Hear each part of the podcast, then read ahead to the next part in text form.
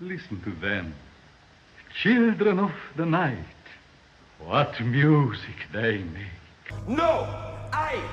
Banda! Now you come to me and you say, Don Corleone, give me justice. Canalla. ¿Qué pretende usted de mí? You talking to me? You talking to me? No. I am your father. Laboratory! This is me most masochistic. Well, it's your baby. Cómo ruge la leonera, general. Dos potencias se saludan. De película. Un podcast de Marcelo Scotti y Raúl Finkel. Una charla sobre cine. Versión Zoom.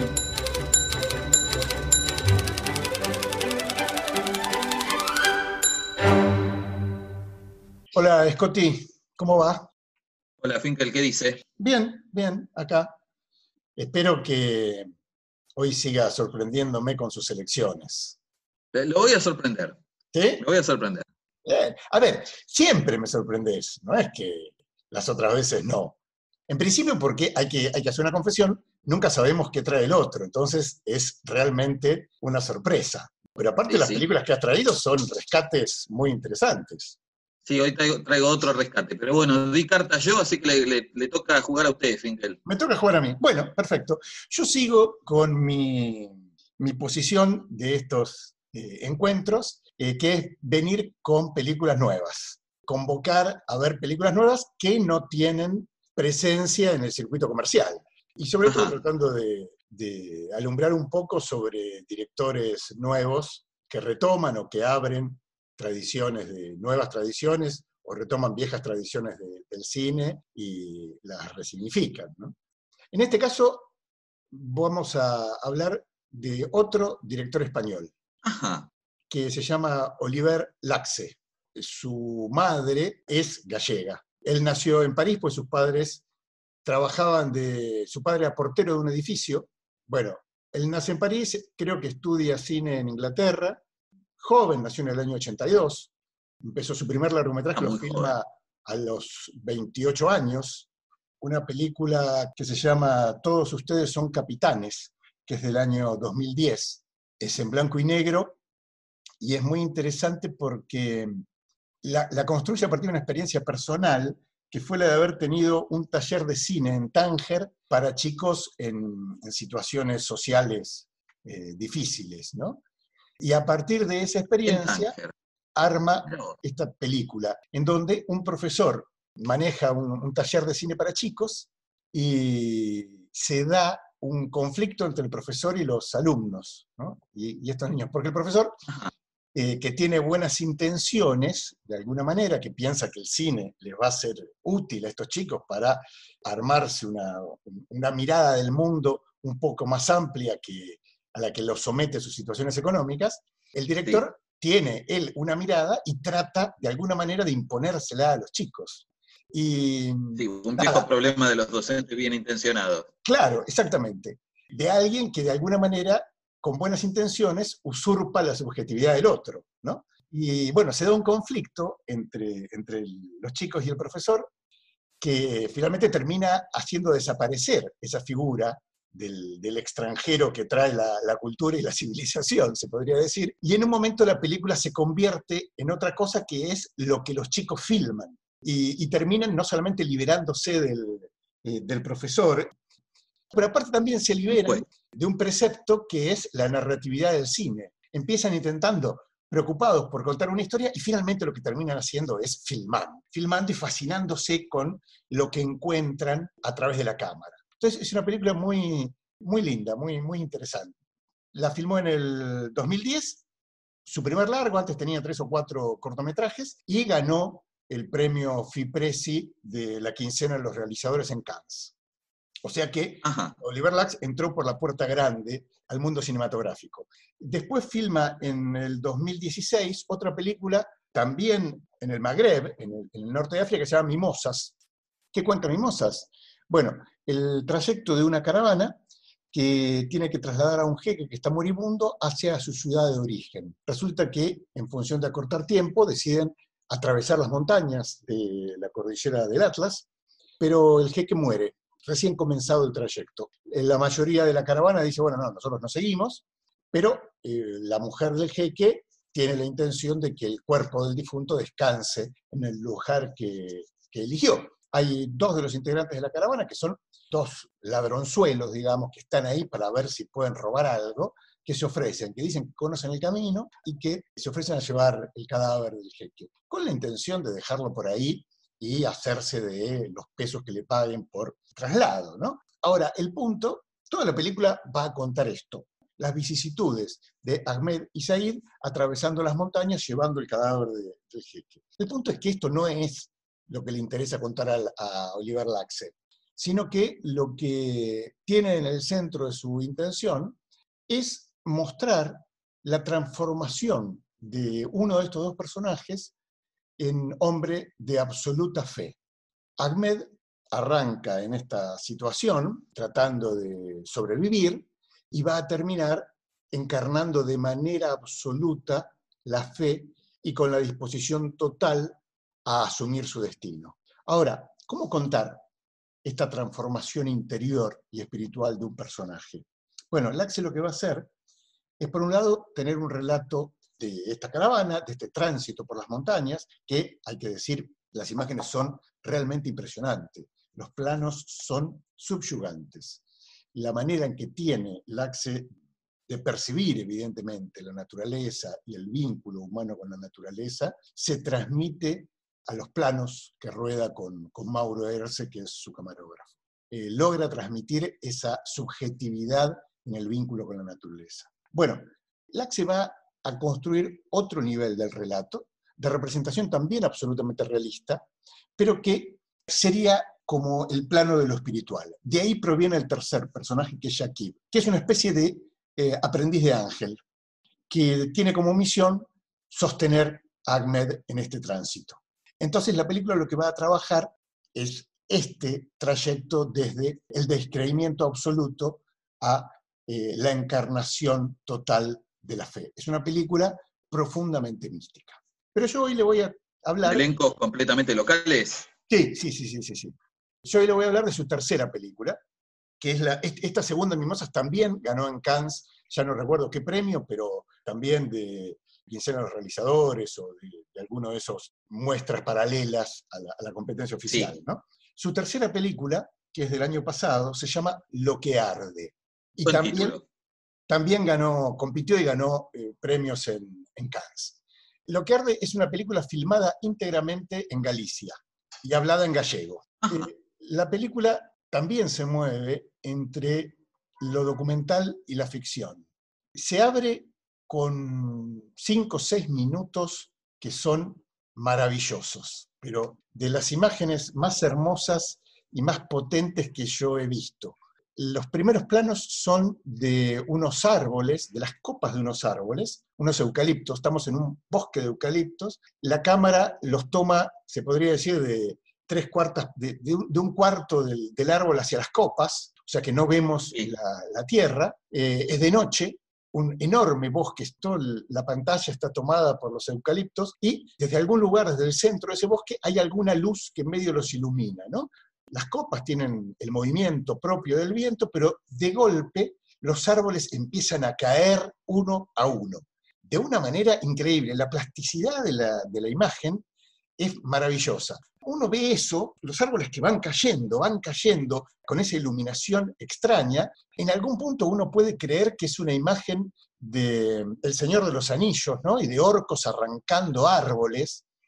No, no, no se entiende muy bien qué es, pero tiene una potencia, la imagen increíble. A los dos o tres minutos el plano cambia y ya toma desde abajo, digamos, vemos la tierra y los árboles, el origen de los árboles, y lo que aparece son unas enormes topadoras, unos bulldozers tremendos.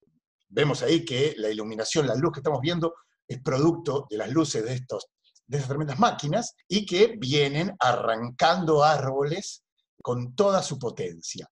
La imagen es igual de embriagadora que la otra, pero ya tiene características casi de ciencia ficción, porque la noche se abre, la oscuridad de la noche se abre por las estelas de esas luces, de las máquinas no vemos eh, ser humano sobre esas máquinas, ¿no? O sea, aparecen solo las máquinas y es una escena de ciencia ficción. Robots. Sí, claro, robots. Es una escena de ciencia ficción de una violencia tremenda, ¿no? Pero de una potencia visual también impresionante. Vienen arrancando árboles hasta que... ¿Y esas imágenes son, Son documentales. esas imágenes son documentales? Son documentales, sí, sí, sí, son imágenes documentales. Claro, está bien. Por eso le decía, la película abre y cierra con imágenes documentales. Y en el medio tenemos una ficción. Obviamente la ficción tiene que ver con todo esto que, que registra de manera documental Laxe, ¿no? Sí. Entonces, en determinado momento las máquinas vienen avanzando, llevándose por delante estos árboles que tienen, no sé, 15 metros de alto, y de golpe llegan a una especie de descampado. Hay algo que se abre, es toda oscuridad, ya no vemos árboles, y hay otro árbol mucho más añoso que estos eucaliptus. Los- el bosque de eucaliptus, por, por supuesto, es algo plantado artificialmente, entonces todo tiene una simetría impresionante, ¿no? Son todos igualitos los árboles. Bueno, de golpe aparece algo raro. Ahí las máquinas se frenan, las luces de las máquinas se apagan y la cámara se acerca a este árbol y empieza a recorrer el árbol nudo por nudo, toda su corteza. Y el árbol adquiere una dimensión... En como planos si fuera- detalle. Sí, sí, sí, sí, en un plano detalle que recorre, oscuro, por supuesto, pero en el que se notan perfectamente las vetas del árbol, ¿no? Y toda, la- toda su rugosidad, todos los años que tiene ese árbol, y lo recorre como si fuera el rostro de un anciano de esos que tienen 90 años y que cada año está marcado en una arruga. Impresionante. Toda la secuencia de inicio esa tiene una magia, está filmada la naturaleza, con una magia increíble. Se corta y pasa a una secuencia de un expediente que pasa de mano en mano, nunca vemos los cuerpos enteros, sino que son eh, planos recortados, se podría decir, de personas que están trabajando en alguna oficina y se van pasando un expediente que le ponen sellos y escuchamos que dicen, sí, este es Amador, el pirómano. Y se está sellando la libertad de alguien que ha estado preso. Ese alguien que ha estado preso es uno de los protagonistas de esta película. A partir de ahí arranca la ficción y nos vamos con Amador, que es liberado después de dos años de estar preso por pirómano. A partir de ahí, ¿Y pirómano de árboles? pirómano de, sí, de Galicia, no hay mucho más para quemar, Toda la película transcurre en el medio de la naturaleza, del campo, de la- un pueblo de la zona de Lugo, que se llama Osancares. Bueno, a partir de ahí se arma la ficción. La ficción lo que cuenta básicamente es la relación de Amador, que vuelve a su pueblo después de haber sido liberado y vuelve a su casa, donde se encuentra con su madre, Benedicta. Una mujer, Amador te- tendrá 40 años o un poco más, y Benedicta es una mujer que es más o menos parecida a ese árbol que inicialmente eh, Laxe filmó con tanto cuidado. Hay que aclarar que tanto Amador como Benedicta no son actores. En, en realidad es interesante Ajá. porque Amador es guardia forestal, o sea que en su vida cotidiana ha Ah, perseguido, bueno. ha perseguido a quienes incendiaban. Y, y acá se eh, encarna a un, a un pirómano. Toda la ficción es muy pequeña porque lo que cuenta es la, la relación entre Amador y su madre y la relación entre Amador y el pequeño pueblo que está ahí cerca de, de su casa. En, en ese recorrido, lo que, lo que hay es el cotidiano de la durísima vida de esos campesinos. ¿no? Viven enclavados en medio de la montaña. Es una vida completamente rural. completamente rural. La casa está enclavada en una montaña, hay a un kilómetro o algo así, hay otra casa, y a varios kilómetros está el pueblo, al que van solamente en una camioneta que tienen. Están absolutamente aislados. La casa debe tener, supongo yo, 400, 500 años, ¿no? Una casa de piedra, de esas que fueron construidas en épocas muy lejanas. Eh, y lo que nos muestra es el silencio de esa vida, la, la- la ausencia casi de, de comunicación en la relación entre, entre madre e hijo, lo que no quiere decir que no haya afecto, ¿no? Benedicta Sí, sí, sí. En, en algún momento le dice estoy contenta de que estés en casa, ¿no? Pero cuando llega, llega como si viniera del mercado. Eh, no hay ningún tipo de, de emoción en ninguno de los dos. Todo absolutamente contenido, ¿no? Y lo que vemos es el frío de ese lugar, la neblina de, de las madrugadas, la helada, ¿sí? los trabajos, el ordeñe de las tres vacas que tienen, el pastoreo de las vacas, los desayunos, las comidas entre ellos, ¿sí? en algo que es muy amoroso de una manera para nosotros muy primitiva. Y el contacto de, de ellos con, con esa naturaleza. Hay otro... Un poco como un viaje, un viaje a otro tiempo, ¿no? No solo a otro lugar, sino también a otro tiempo. Sí, un viaje a otro tiempo. Algo que podría hacer acordar a alguna película del portugués, este, ahora no me sale el nombre. Sí, de Manuel de Oliveira. Manuel de Oliveira, correcto, exactamente. Yo recuerdo que la primera película que vi de él se llamaba Viaje al principio del mundo. Viaje al principio del mundo, hermosa película. Hermosa película, ¿no? Que era también el viaje de un anciano a su pasado, digamos. Si no me equivoco, es la última película en la que actuó Mastroianni. Creo que sí, creo que sí, es la última película en la que actuó Mastroianni, es cierto. Bueno, la, la, película es visualmente hermosa, tiene esta línea dramática, digamos, que es la relación de Benedicta y, Amador, pero hay otra línea, que es el pueblo. Amador vuelve esto después de, dos años de estar preso, y lo que empieza a verse es que que no hay segundas oportunidades, digamos, ¿no? Que es falso la idea de que alguien comete un error, la sociedad lo castiga, esa persona paga su deuda con la sociedad con el tiempo de cárcel que, al que ha sido condenado y después se reinserta en la sociedad. Amador va a ser siempre, para sus vecinos y para el pueblo, el pirómano. El pirómano. Hay una escena muy linda de un, de un velorio, de un entierro, de, un viejo de ahí del pueblo al que Amador lleva a su madre, y Amador está ahí en su camioneta esperando, y hay tres o cuatro por ahí, y alguno le grita, Amador, tenés fuego, ¿no? Y nada, el tipo colocado ahí, ya está, es un estigma del que, del que no podrá salir. Y, y digo, es, es, interesante porque nada de esto está subrayado, ¿no? Es algo que, que aparece en el trato con, con esos vecinos, eh, muchos de los cuales no, digo, algunos se burlan como estos que aparecen ahí, otros no, tienen un, una, una, actitud comprensiva para con Amador, pero a pesar de eso es Amador el pirómano.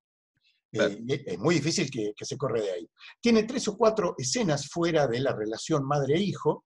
Una es esta del, del, entierro, otra es mm, una vaca se, se queda atascada, hay una especie de charco, ¿no? no la puede sacar, entonces tiene que convocar al, al veterinario, que en realidad es una veterinaria, que la sacan eh, cinchando con una camioneta, ¿no? Le atan a los cuernos de la vaca una cuerda con, desde la cual tira la camioneta y bueno, la arranca. Pero lo que se arma ahí es una escena con esta veterinaria que ha llegado hace poco al pueblo, entonces no lo conoce Amador. Entonces se da un... Eh, a ver, Amador no es, por supuesto, un, un maestro de la palabra, ¿no? Es un hombre que había... No, me imagino que no. Silencio, ¿sí? Pero nada, se da un diálogo en, en, el auto con, sonando una canción de Leonard Cohen que pone la, la, chica, Susan, y hay un diálogo sobre la música. Digo, hay algo que sucede ahí, es alguien que lo mira sin prejuicio, eh, y eso, evidentemente, Amador, si, si bien jamás lo, lo, va a manifestar, hay algo ahí que, que se mueve, ¿no? Hay una escena muy, muy tierna después de eso, que es Amador saca de una cajita unos zapatos nuevos y se pone los zapatos nuevos, es sábado o domingo, y se va al pueblo, ¿no? Se va al pueblo con los zapatos nuevos, con una camisita, y se va al bar del pueblo donde deben ir todos los que viven en esa zona. Claramente ¿Y que se mueve a pie? No, no, no, tiene una camioneta. Ah. Tiene una camioneta. Va en su, en su camioneta, claramente uno lee con la intención de encontrarse con, con esta mujer, ¿no? Bueno, obviamente llega al bar, el bar está lleno de gente, y uno ahí siente todas las miradas sobre, sobre Amador, ¿no? Y se refuerza su soledad en esa mesa. Está esta mujer, en algún momento se le acerca eh, y él le dice, ya te hablaron de mí, ¿no? Y sí, sí. dice, bueno, no, venía solamente a preguntarte por la vaca, cómo está la vaca, que esto, que lo otro. Bueno, uno lee ahí de sazón en este personaje inescrutable. Amador vuelve en su camioneta hacia su casa Digo, hay, hay, algún corte ahí donde la vemos a Benedicta caminando por, por las montañas. Amador vuelve, y cuando Amador está volviendo por la ruta, aparece otra, otra voz de relato, ¿no? Cambia el, el relator, digamos, en la película, y estamos con unos bomberos, con tres camiones de bomberos que van en sentido contrario a Amador a apagar un incendio. Ahí a nosotros se nos arma la sospecha, por supuesto, porque él viene de una decepción. No, no hay nada que, absolutamente nada, ¿no? Pero, eh, y ahí la película vuelve al documental, porque los próximos 10 minutos son el incendio del bosque. Al que van eh, los bomberos. Al que van los bomberos, ¿eh? Bueno, hay una serie de situaciones de cómo los bomberos intentan rescatar a algunas personas y se resisten a salir de sus casas, pero en un momento lo que está en escena y lo que dura 10 minutos es el incendio. Oliver Laxe, su camarógrafo y varios de sus actores tuvieron que hacer el curso de bombero para que los autorizaran a filmar esto. Porque lo que hacen... Claro, porque el fuego es de, es de verdad. No, no, el, el incendio es real. Por eso digo, es documental ahí. El incendio es real. Pero lo que hace Laxe y, y su camarógrafo es pegarse a la primera línea de bomberos y casi filmar un incendio forestal desde adentro. Entonces las imágenes vuelven a ser impresionantes, sobrecogedoras. Tenemos varios minutos del incendio, distintas tomas del incendio, y después lo que aparece es, una vez que lo han logrado con, controlar, la humareda del incendio y eh, todo esto sucede en la noche, y en la mañana siguiente con lo que se nos encontramos es con la naturaleza, con el bosque arrasado por un incendio. Y las imágenes son también increíbles, porque no solamente son intensas, plásticamente bellas, digamos, sino que aparte logra captar alguna otra cosa al estilo de, del mejor Sokurov o, o de Tarkovsky filmando la naturaleza. Gente que logra filmar la naturaleza de una manera distinta a, a, la mirada trivial que uno podría tener. Estos dos momentos documentales, el del inicio y este del final, son increíbles. Pero aparte, lo que sucede en el medio de la ficción también tiene una sensibilidad tremenda para mostrar el vínculo de estas, de estas personas, digamos, con la naturaleza. Y después está esta eh, línea de, de, de Amador, eh, de su vínculo con, con, el espacio, digamos, con, con la sociedad, y, y sobre todo sí. algunas preguntas que aparecen, ¿no? Porque hay, hay, hay una frase de Benedicta, de la madre, que es realmente impresionante. En un momento dice, si hacen sufrir es porque sufren. Muy buena. Muy buena, muy buena, porque evidentemente lo que nos plantea es que hay algo en la historia de Amador que nunca sabremos, que nunca se explicará, pero que él lo ha llevado a tener este gesto tan violento y tan destructor con un espacio que es casi parte de él, ¿no? O él es parte, claro, sí, extensión sí. de ese propio espacio. Digo, sí, no es que. casi parte de la naturaleza. Claro, por eso no es que la frustración, el dolor o lo que fuera lo llevan a descargar su violencia contra un otro, ¿no? Sí, eh, quemar el bar, por ejemplo. Claro, quemar el bar, ¿sí? pegarle a alguien. Lo que destruye es algo que, que uno lo lee en, en lo que va viendo de la película, que es parte de él nunca sabemos qué es lo que sucede, como nunca sabemos si finalmente este segundo incendio es provocado por Amador o no. La película va a terminar con una escena también ficcional donde Amador se cruza en el final de este, de, de este, en la mañana, cuando el incendio ya ha sido controlado, con algunos de los pobladores que han estado trabajando apagando el incendio y obviamente va hacia una escena violenta donde todos descargan su frustración con él, ¿no? Eh, es el chivo expiatorio de esa situación la película, el relato, ni nos asegura, ni nos pone en duda que él haya tenido algo que ver, pero sobre todo nos mantiene también nuevamente en el misterio de cuál es ese dolor, cuál es ese elemento que genera en este tipo esa actitud destructora. Eh, sí, también permite pensar en cómo funciona cómo funcionan ciertas lógicas del castigo en comunidades pequeñas, ¿no? No, claro, Claro, por eso te decía, es muy interesante esto de... En las grandes ciudades siempre existe la posibilidad de, de, de, huir hacia otra, otra identidad, digamos, hacia otra vida posible, o a otra ciudad, qué sé yo, pero en, en esas comunidades no, no hay mayor escapatoria. No, claro, y aparte está claro que Amador no tiene otra posibilidad más que volver a la casa donde ha vivido. Eh, digo, es un personaje que uno no imagina en la ciudad, que uno no imagina en otro lugar, Él es ese lugar. La verdad que Laxe es un, director a tener muy en cuenta porque tiene una sensibilidad para filmar a la gente y para filmar la naturaleza que es poco común en el cine. Ajá. Y esta opción de, de utilizar actores que no son actores, que es, es también una constante o es solo en esa película? No, en general utiliza actores que no son actores. sí. Digo, con los que trabaja arduamente, ¿no? No es que Amador y Benedicta están cerca de los personajes que encarnan, entonces eh, es algo sencillo, ¿no? Una cosa es, vivir ahí, otra cosa es ser ese personaje rodeado de cámaras, de luces, de, ¿no? de una situación extraña. Y aparte, por lo que cuenta, hay, hay un eh, largo proceso de ensayos, de modificación de, de los textos en función de lo que estas personas eh, sienten que puede ser expresado de esa manera o no. Benedicta y, y Amador han sido entrenados para actuar en la película, ¿no? Eh, Benedicta después... Sí, es un poco, da que pensar en el, en el trabajo sobre la naturaleza también, ¿no? Como, como si esa- ese trabajo directo sobre la naturaleza es un poco también trabajo directo sobre, Sobre los actores. sobre, sobre esas personas que no Claro. tienen las capas de los actores, digamos, ¿no? Sí, sí, sí, sí, claro, claro. Hay que decir que Benedicta ganó el Goya a Actriz Revelación. Claro. Y es probable que sea su única película en toda su vida. Es probable que sea su única película, por supuesto. Claro que sí. Sí, sí, sí, porque, a ver, hay, hay un dato interesante. Benedicta termina actuando en la película haciendo Benedicta porque se presenta al casting. Ah, mirá bien. que hay algo ahí que, que hay algún bichito que, que le picaba, ¿no? Pero son maravillosas las actuaciones y es fantástico lo que, lo que hace. Las imágenes que, que logra son realmente hermosas. Bueno, Así un, que- un- un buen ingrediente para el menú. ¿Qué- ¿Y esto se ve?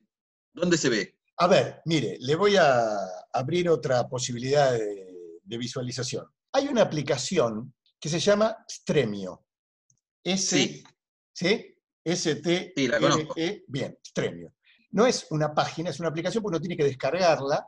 Es un archivito muy, muy liviano y que se, eh, se instala enseguida. Stremio es algo raro, porque no es una... Que una página es un buscador. Sí, pero es un buscador que lo que hace es activar, conectarse con páginas de streaming, donde las películas están y uno, y uno puede verlas, pero también con páginas de descarga, donde uno no puede ver las películas, pero a través Sí. de Stremio las puede ver. Entonces, uno Ajá. cuando baja Stremio, tiene que ir a su ángulo superior derecho, hay como una piecita de rompecabezas, uno aprieta ahí y se le abre una pantalla donde aparecen una serie de páginas que uno tiene que ir cliqueando las, las que les parezca más interesantes, entonces Stremio va a trabajar con esas páginas y en esas páginas va a buscar eh, la película que, que uno esté intentando ver. Si está en alguna de esas, entonces uno la puede ver. Siempre existe la posibilidad de que para tener más información de cómo hacer esto o para mm, pedir que le prestemos la película, se conecten con nosotros a través de las redes sociales, ¿no? Pero por Stremio la, la pueden ver. Altamente recomendable, Lo que arde. Oliver Laxe, una película del año 2019. Fresquita, fresquita. Fresca, exactamente. En realidad es muy calentita, pero bueno, nueva. Sí. Bueno, Scotty, ¿usted qué me trajo? Yo le traje una también, un rescate, pero le, voy a pisar un poco el territorio porque me voy a adentrar en el desconocido siglo XXI. ¡Opa! Muy bien. Es más, me voy a adentrar en la última década. Bien. Qué moderno, Scotty. Eh, me da un poco de vértigo, pero bueno. Le voy a hablar de una película que se estrenó en cines en Argentina, pero que pasó un poco bastante desapercibida en su momento y por lo que estuve volviendo a revisar en estos días, tampoco es una película que haya tenido una recepción demasiado fervorosa de parte de la crítica, que la recibió bien, pero hasta ahí no más. Pero que en su momento tuvo una buena recepción en justamente en el Festival de Cannes, donde pasó por, eh, por esta sección que se llama Una cierta mirada, que es una de estas secciones paralelas que organizan los críticos. Es una película francesa de un director cuyo nombre no le va a decir nada, se llama Pierre Schoeller. ¿Lo conoce? No, no, no. No, yo tampoco lo conocía. Cuando vi su película no lo conocía y sigue siendo relativamente desconocido hoy. La película se, se estrenó en Argentina con el nombre de El Ministro. Ajá, sí, la ubico. No la vi. Se llama, en realidad, tiene un nombre mucho más interesante, más ambiguo, más complejo, que es L'Exercice de l'État, es decir, el ejercicio del, État- del Estado, Ujú. y se estrenó internacionalmente también con el nombre del ejercicio del poder. El, el título local es muy desafortunado porque es tan concreto que, que, bueno, que anuncia otra película. La vi en, en cines en su momento, me pareció buenísima, en, en ese momento, en 2011, cuando la vi, pero bueno, después a uno le pasa a veces que, películas que le provocan mucha impresión en, el cine, cuando las vuelve a ver un tiempo después, no funcionan de la misma manera. No es lo que pasó en este caso, volví a ver la película para, para esta ocasión y me, volvió a, impactar. Me parece que es una película interesantísima, muy, muy eh, curiosa para, para su tema. Y además me parece que es una película eh, extraña porque se mete en el mundo de la política por una puerta y por ciertos senderos muy poco, muy poco transitados por el, por el cine, por cualquier cine, por el convencional o por, por un, cine más alternativo. Es una película hecha con, con, bueno, con, con respaldo de la industria, con actores conocidos, con un guion sumamente mm, consistente, y tiene dos actores que son dos pilares que, que sostienen toda la película, sin, sin, sin los cuales uno no se puede imaginar esta película. Que son el protagonista, el hace de ministro, que es Olivier Gourmet, Ah, el El- actor de los Dardenne. exactamente, el notable actor de los Dardenne, Sí. que no hay película en la que no sobresalga, actuando con los Dardenne o con cualquier otro director.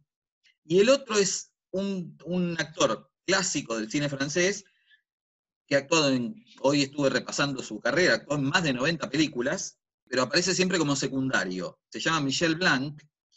Tal vez algunos que tengan costumbre de, de mirar cine francés lo recuerden porque es el protagonista de, de una película famosa de Patrice Leconte, que se llama La noche es mi enemiga, de los 80, con Sandrine Bonner. Es uno de esos actores que hacen siempre el papel del hombre discreto que está en, en segundo plano Ajá. Y vuelve a hacer ese papel en este caso. Los dos se roban la película, se la roba uno al otro permanentemente, hasta el final. Un duelo de actuaciones. Claro, exactamente. Un, un duelo actoral, un capolaboro de a dos. Decía, bueno, es una película curiosa por, por cómo se mete en el mundo de la política. Por un lado, porque es una película sobre la- las prácticas políticas en el mundo contemporáneo, Francia, hoy.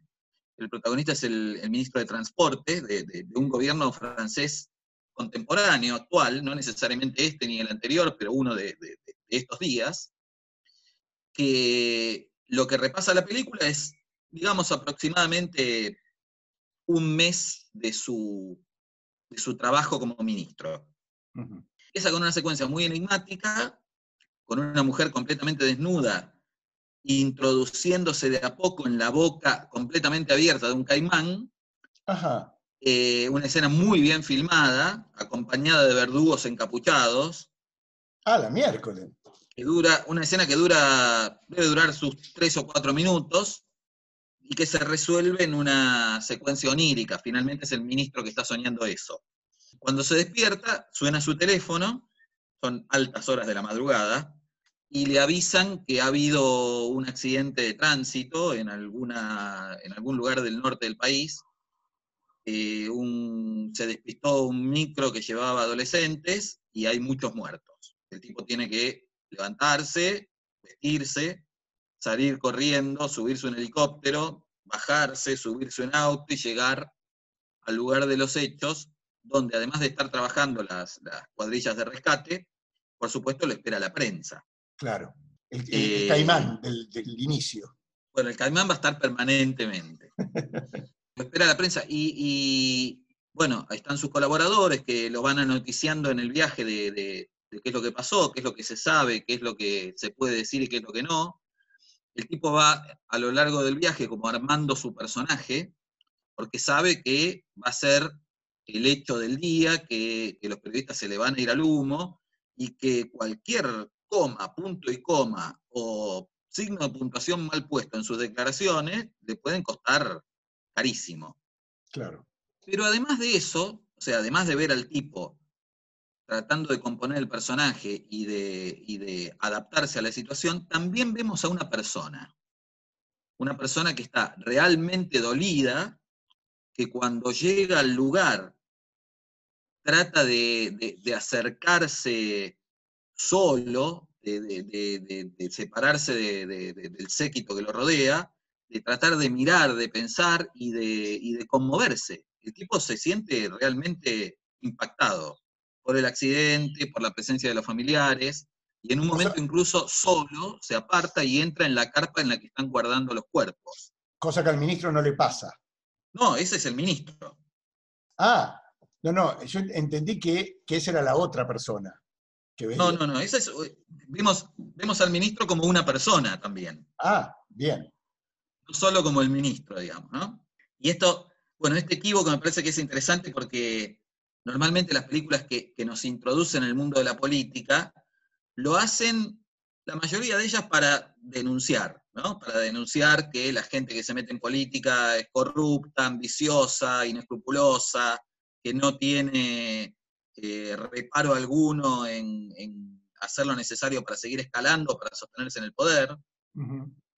Acá no es que el personaje no quiera seguir en el poder, de hecho hace todo lo posible por sostenerse, pero además todo el tiempo le pasan cosas al tipo, le pasan cosas personales. Claro. Eh, además de tener sus ideas, que a veces van en sintonía con lo que el gobierno le propone y a veces no, el tipo está como persona permanentemente en la película y no solo como funcionario como, o como el político corrupto, digamos.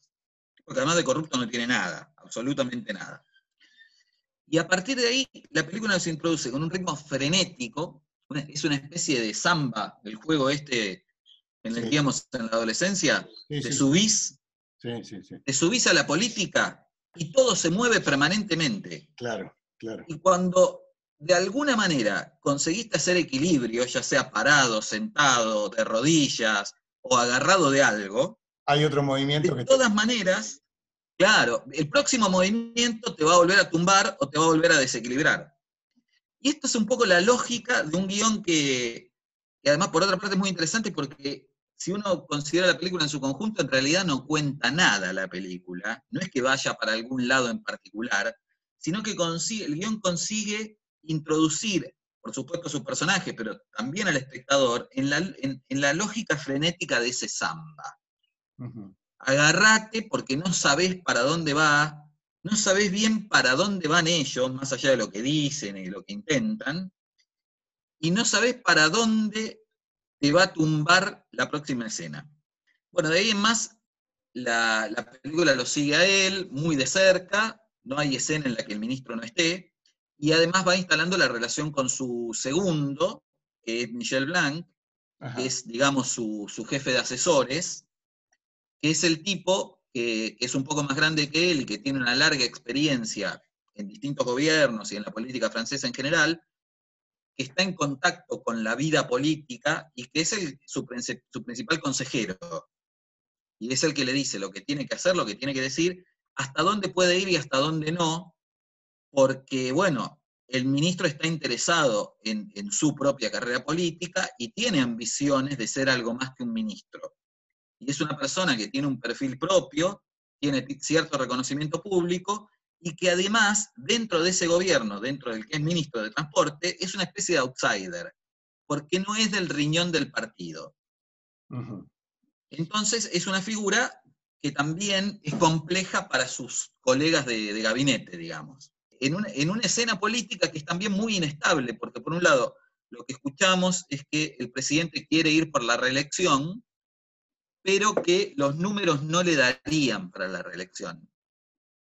Entonces están todo el tiempo en esa situación en la que el partido que está en el gobierno trata de llevar adelante determinadas reformas o determinados proyectos, pero está midiendo si va a tener el tiempo para hacerlo o si no le va a alcanzar el tiempo. Y entonces, hay algunos proyectos que los lanzan sabiendo que en el próximo mandato no van a estar ellos en el gobierno y que el quilombo lo va a tener la oposición. Algo a lo que estamos muy acostumbrados. Y otros que los van midiendo para ver si los largan o no, de acuerdo a cómo le- le dan- les dan las encuestas. Pero es esa lógica en la que el presidente gobierna, de hecho destituye a un par de ministros, o sea, no, no es un gobierno de inacción, están todo el tiempo tomando decisiones los tipos. Pero hay algo que trasciende a lo que hacen los dirigentes, que es cómo funciona la política, cómo funciona la política en el conjunto de la sociedad y cómo funciona no tanto la política institucional con presidente, ministro, primer ministro, etcétera, o congreso, parlamento, sino los poderes, los poderes en un sentido más amplio. Claro. Y los tipos están, desde el, desde el presidente hasta el último de los ministros, están todo el tiempo arriba del samba. Claro. Algunos con más poder de decisión que otros, por supuesto. Sí, sí, pero siempre Pero enfrentándose además- a lo incierto de la política. no solo enfrentándose a lo incierto, sino que cuando tienen un cierto grado de, de- de control o de manejo de determinadas situaciones, de todas maneras están completamente expuestos a que al día siguiente eso deje de ser así. Porque digamos que la tensión dramática de la película es enteramente un thriller, un thriller entre político y psicológico, digamos, se resuelve entre dos accidentes.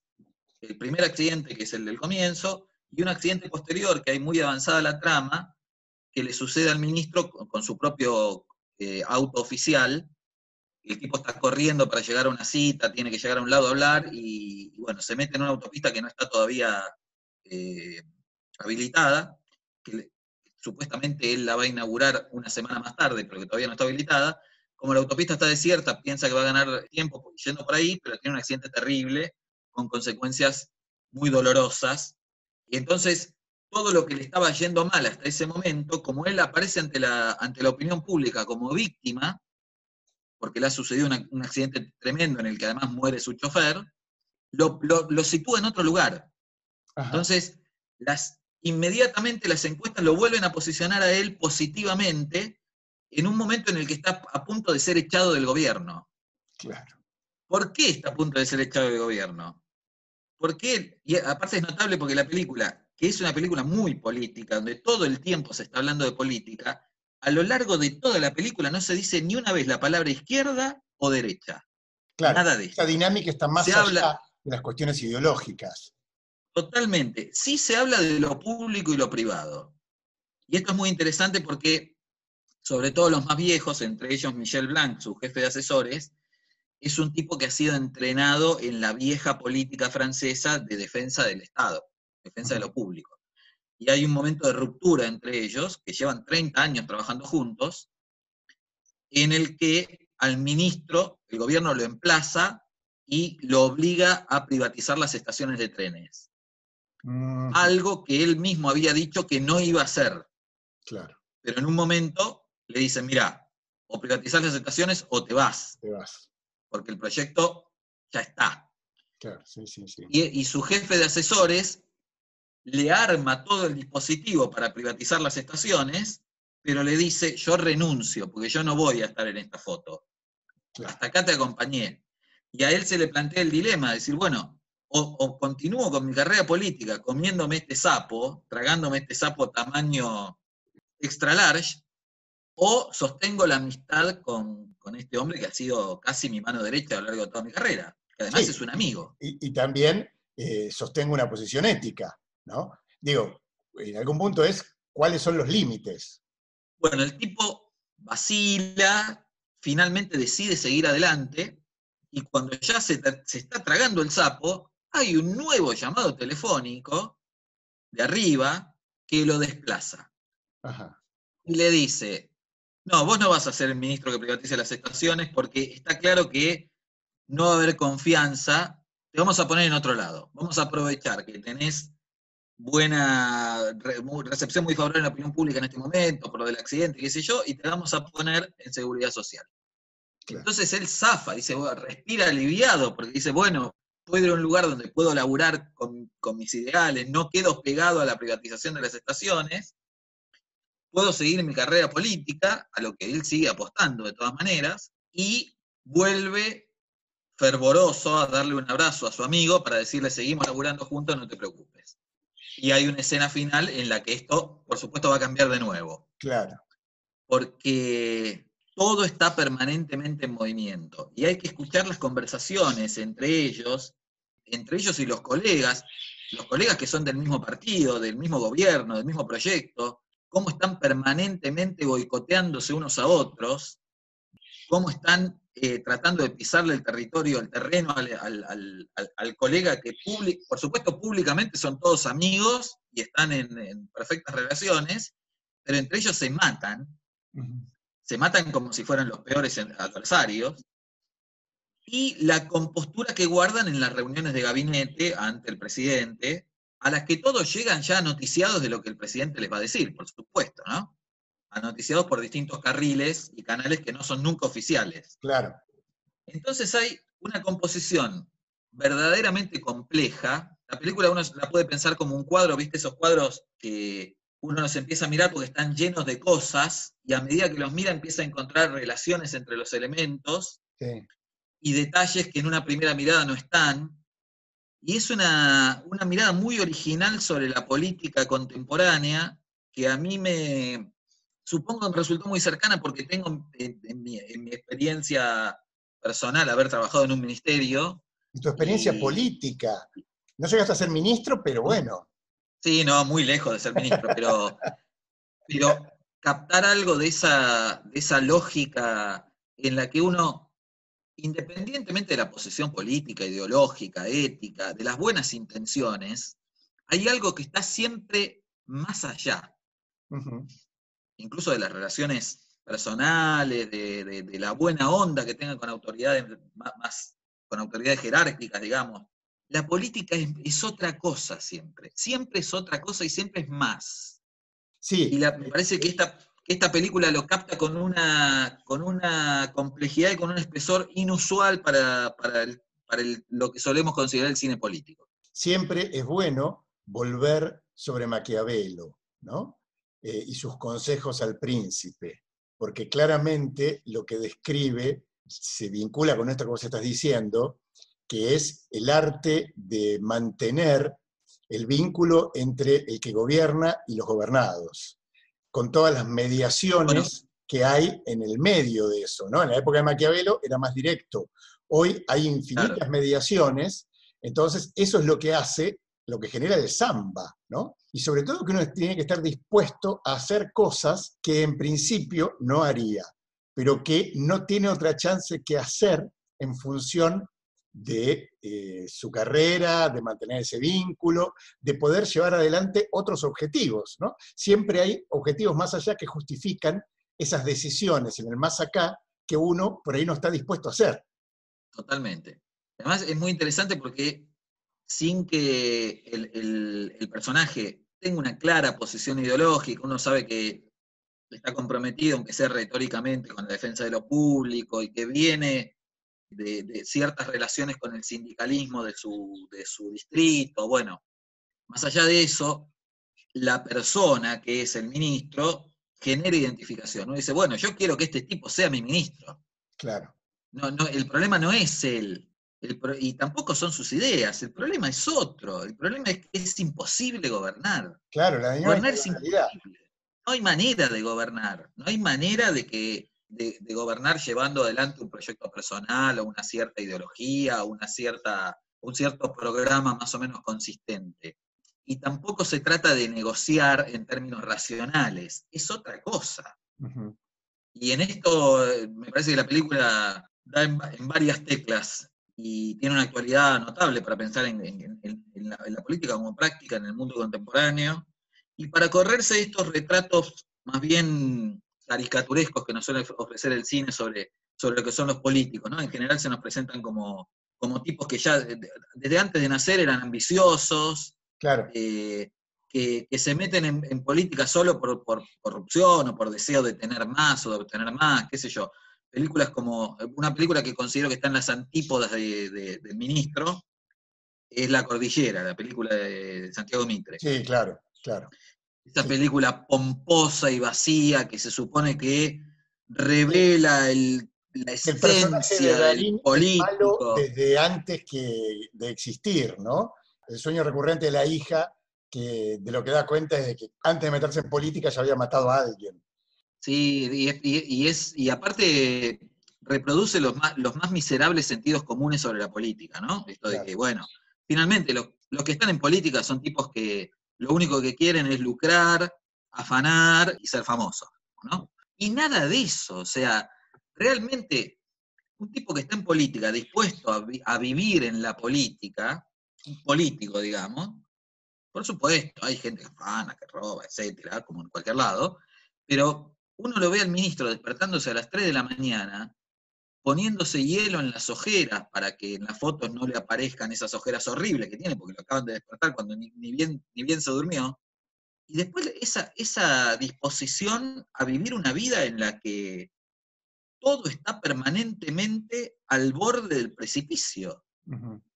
Y eso no, no, no es para cualquiera. No, no, claro, no es para y- cualquiera. Y uno, y uno podría decir, no hay dinero que lo pague, porque esta imagen de los políticos que, que disfrutan de fortunas y la pasan bom, no es lo que pasa, ¿eh? En general están a- con el culo entre las manos esperando la próxima llamada, que saben que la próxima llamada puede ser la gloria o devoto. Sí, claro. No, no, yo creo que para dedicarse verdaderamente a la política, no solo hay que tener condiciones especiales, hay que estar un poco de mente, ¿no? Porque uno apenas Sí, puede con su vida, uno apenas puede con los conflictos cotidianos que se le presentan y pensar en que va a poder cambiar una sociedad, incidir en algo en los destinos de una sociedad, hay que tener, wow, una cabeza muy especial, ¿no? Aparte de esto que, que- que vos mm, marcás muy bien que, que la película plantea, y, y es que más allá de las mejores intenciones, el camino está lleno de sapos que te tenés que tragar para poder sostener eso, ¿no? Porque si no te dedicas a otra cosa, si no estás dispuesto en cada- Claro, sí, sí. a seguir eh, ciertos, ciertos aires que, que soplan en cada momento, no te vas a mantener, no vas a tener carrera en la política, ¿no? Y, y probablemente la carrera para muchos sea no solamente su, su subsistencia, sino la posibilidad de hacer cosas en serio, ¿no? Pero más allá de esa buena intención, Sí, sí. comés todos los días.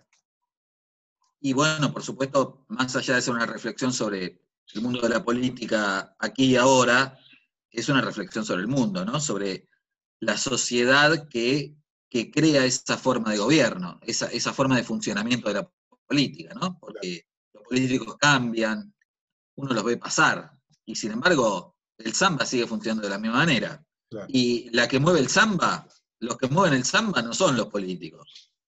Una película notable, muy, muy recomendable para quienes se interesen por una reflexión cinematográfica compleja sobre la política contemporánea. Eh, en ese sentido, una, una película singular, de, de las pocas que yo he visto que abordan con semejante ambigüedad un tema que suele ser, o un- un- una escena que suele ser motivo de, de- de estereotipos y de caricaturas. Muy bien, muy bien. Eh, la verdad que me dan ganas de ir ya a, verla. Y pensaba, siempre seguimos manteniéndonos en, en puntos distantes, ¿no?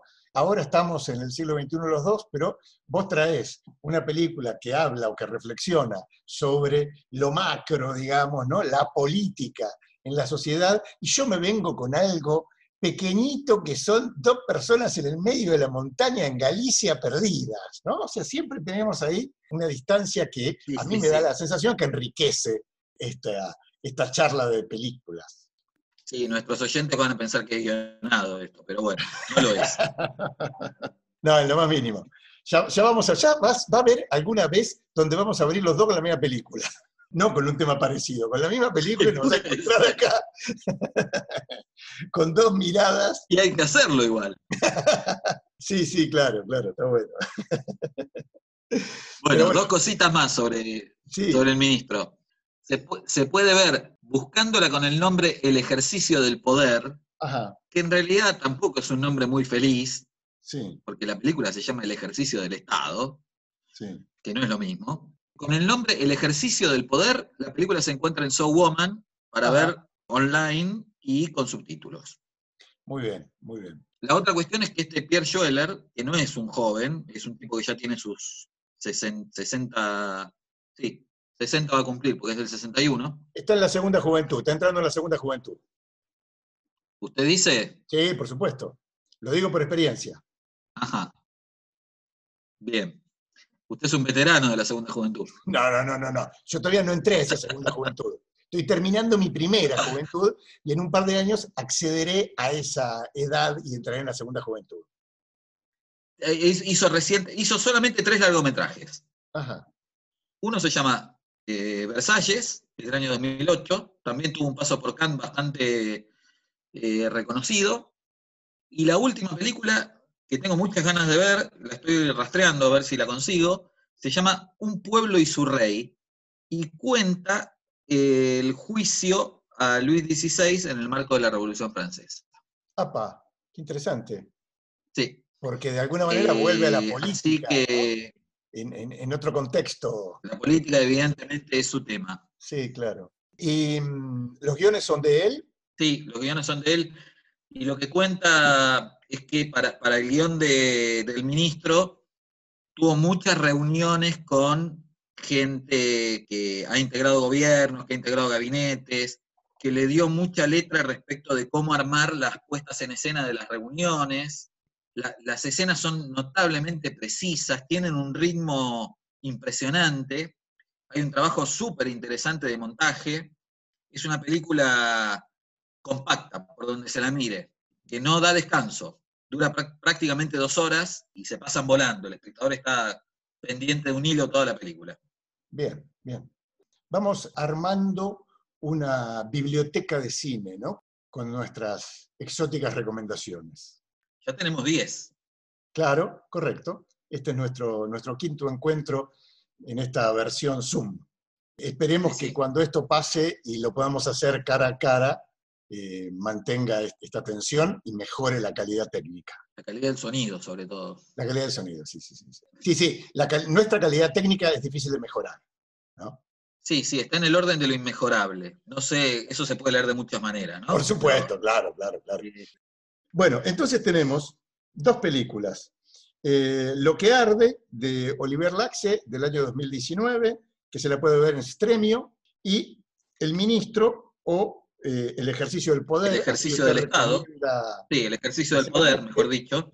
De Pierre Schloeder, del año 2010, dijo. 2011. 2011, perfecto. Bien, ahí pasó nuestro quinto encuentro, Scotty. Sí, sí. Nos volveremos a ver. Nos volveremos a ver para, yo le diría, con, con mis poderes adivinatorios, para el sexto encuentro. muy bien, muy bien. De, algo de matemáticas aparte de cine sabe. Bueno, Marcelo, Bueno, nos vemos la semana que viene. un abrazo. Adiós. De película. Un podcast de Marcelo Scotti y Raúl Finkel. Una charla sobre cine. Versión Zoom.